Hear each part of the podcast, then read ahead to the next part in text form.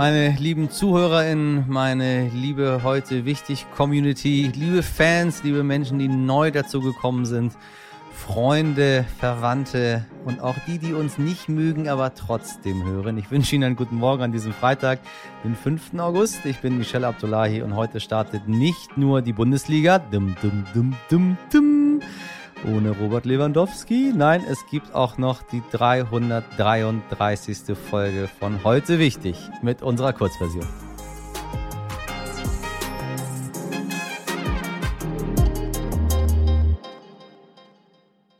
Zuerst für Sie das Wichtigste in aller Kürze.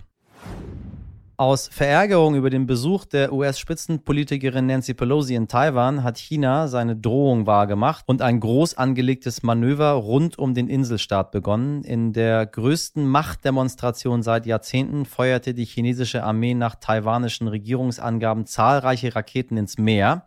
Die Übung reichten bis auf 20 Kilometer an die taiwanische Küste heran.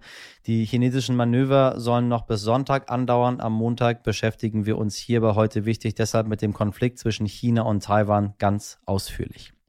Im Berliner Bezirk Grunewald ist gestern ein Großbrand auf dem Sprengplatz ausgebrochen. Das große Problem, dort lagern rund 25 Tonnen Weltkriegsmunition und illegales Feuerwerk, welches die Polizei beschlagnahmt hatte. Die Feuerwehr hat Probleme beim Löschen, da Explosionsgefahr besteht. Der Bahnverkehr zwischen Berlin und Potsdam ist unterbrochen und auch die A115, die AWUS, ist voll gesperrt. Einen Hoffnungsschimmer gibt es und das ist der Regen, der hier gerade auf uns niederprasselt, der heute Nachmittag in der Region dann dort einsetzen soll. Das Feuer ist durch Feuerwerkskörper ausgebrochen, doch warum diese explodiert sind, ist noch unklar. Wir sprechen hier schon seit einiger Zeit über dieses Flüssiggas. Nun hat der Bau einer Leitung begonnen, mit der in Zukunft das erste LNG-Terminal ans Netz angeschlossen werden soll. Friedrich Merz und Markus Söder werben nun aber zusätzlich für Atomkraft, natürlich. Und zwar sollen die verbliebenen drei Atomkraftwerke bis 2024 weiterlaufen und eben nicht Ende des Jahres abgeschaltet werden. Friedrich Merz erklärte, er habe, Zitat, große Sympathie dafür, Brennstäbe für zwei bis fünf Jahre zu bestellen. Söder wiederholte, dass es sehr wohl möglich sei, ISA 2 weiter zu betreiben. Aktuell läuft ein Stresstest. Die Ergebnisse sollen in einigen Wochen vorliegen. Sympathie für Brennstäbe habe ich so noch nicht gehört. Zur Gaspolitik können Sie gerne auch in unsere Folge 330 reinhören.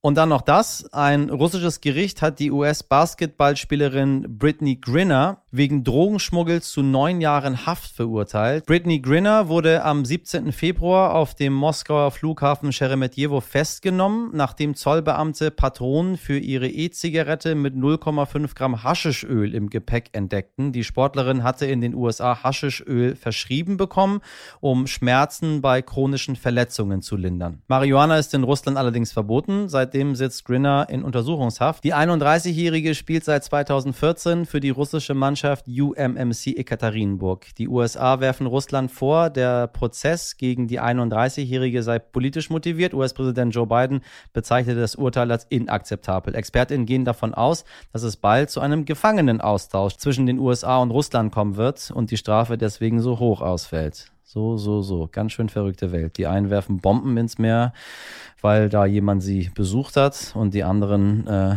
stellen irgendwelche irren Strafen aus, um Gefangenenaustausch zu machen. Meine Damen und Herren. Wir stecken aktuell mitten in der Corona-Sommerwelle und die Zahlen sind ziemlich hoch, aber wie schlimm ist es eigentlich? Viele bekommen das gar nicht so richtig mit, weil in den Medien gerade andere Themen im Vordergrund stehen. Wen trifft Corona gerade besonders schlimm? Wie ist der Stand der Dinge in der Entwicklung von Medikamenten? Fragen über Fragen und was im Herbst auf uns zukommt, damit will sich ja auch eigentlich niemand so richtig auseinandersetzen. Machen wir jetzt aber mit der Sternredakteurin Ilona Kriesel. Hallo Ilona, ich grüße dich ganz herzlich. Hallo Michelle. So, äh, ich habe mich eigentlich geweigert, ähm, über dieses Thema zu sprechen. Ich wollte das Interview gar nicht führen. Ich habe da keine Lust drauf. Ähm, es ist irgendwie nervig. Und dann dachte ich mir, warte mal, das ist nicht die richtige Art und Weise, daran zu gehen. Nicht Dinge, die ich nicht mag, ähm, wegschieben, weil besser jetzt informiert zu sein und wissen, was auf uns zukommt, als sich dann später zu wundern. Liebe Leute da draußen, es geht um Corona, um Omikron-Variante, um Unterarten BA.4, BA.5 und so weiter und so weiter. Es ist gerade Sommer und wir haben mit Corona nicht so viel am Hut. Gefühlt ist es schon vorbei. So, jetzt brauche ich dich. Wie ist die tatsächliche aktuelle Lage? Wie können wir die ganzen Zahlen überhaupt einordnen? Ich meine, bis vor einem Jahr waren wir alle Experten für Inzidenzen und wussten genau, was es bedeutet. Bei 35 sollten wir alles schließen. Jetzt liegen wir, weiß ich nicht, bei 530, 5000, 10.000. Ich weiß es nicht mal. Äh, Ilona, hilf mir. Wo stehen wir? Also man kann auf jeden Fall sagen, dass die aktuellen Infektionszahlen hoch sind. Und äh, das reicht ja dann eigentlich schon in den eigenen Familien oder Freundesbekanntenkreis zu gucken und sich einmal zu überlegen, wer da so in den letzten Wochen alles infiziert war, wer in Isolation war. Und das sind jetzt zumindest bei mir doch eine ganze Menge. Viele. Ich habe auch eine ganze Menge bei mir, sowohl im Betrieb als genau. auch in der Familie, ja. Genau. Und für Experten hat sich diese Sommerwelle aber eigentlich doch abgezeichnet, denn so eine Welle entsteht ja letztlich nicht über Nacht. Und gerade wenn man sich mit den Daten beschäftigt, äh, die Ausbreitung neuer Varianten verfolgt, dann kann man solche neuen Infektionswellen doch schon recht gut erkennen, bevor sie dann auch wirklich aufschlagen, wie es jetzt hier der Fall war. Worauf müssen wir jetzt aktuell achten? Ist das schlimm, dass wir in dieser Sommerwelle drin sind? Also ich meine, äh, Politik ist relativ leise, die Medien sind relativ leise. Äh, machen wir die Augen zu oder ist es gar nicht mehr alles so schlimm, wie es noch vor einem Jahr war? Ich meine, wie steht es um weiß ich nicht, den Stationen in den Krankenhäusern. Die Intensivbetten waren ja immer so ein gutes, so, ein, so, ein, so eine gute Kennzahl für uns. Also grundsätzlich kann man sagen, dass äh, hohe Infektionszahlen natürlich nie gut sind. Und wir haben jetzt äh, kürzlich auch mit mehreren Ärzten gesprochen, die in Kliniken arbeiten. Und äh, die haben uns natürlich berichtet, dass aktuell jetzt in der Sommerwelle natürlich sich auch Pflegekräfte, dass sich natürlich auch Ärzte anstecken mit dem Coronavirus, die natürlich in den Kliniken, in den Krankenhäusern fehlen, die ausfallen. Personalnot, Personalmangel ist aktuell ein großes Thema neben der Ferienzeit. Und das schlägt sich dann natürlich auch bei der Versorgung von Patientinnen und Patienten nieder. Ich meine, wer landet aktuell auf den Intensivstationen? Wir haben ja jetzt ein bisschen mehr Zahlen. Sind es Geimpfte, sind es Ungeimpfte oder ist all das, was wir wussten, jetzt vom Tisch und wir fangen wieder von vorne an? Genau, also wir hatten darüber auch mit einem Intensivmediziner gesprochen. Es gibt letztlich drei Hauptgruppen, die man jetzt aktuell äh, auf den Intensivstationen sieht. Das sind äh, zum einen ältere Menschen, mhm. das sind aber auch Menschen, die immunologisch schwer angeschlagen sind, also die mhm. zum Beispiel Medikamente nehmen, die das Immunsystem unterdrücken, Organtransplantierte zum Beispiel und die dritte größere Gruppe sind Menschen, die Corona als Nebendiagnose haben, die also vielleicht anderweitig schwer erkrankt sind, die äh, dann auf die Intensivstation müssen und die dann eben dort eine Corona-Diagnose bekommen.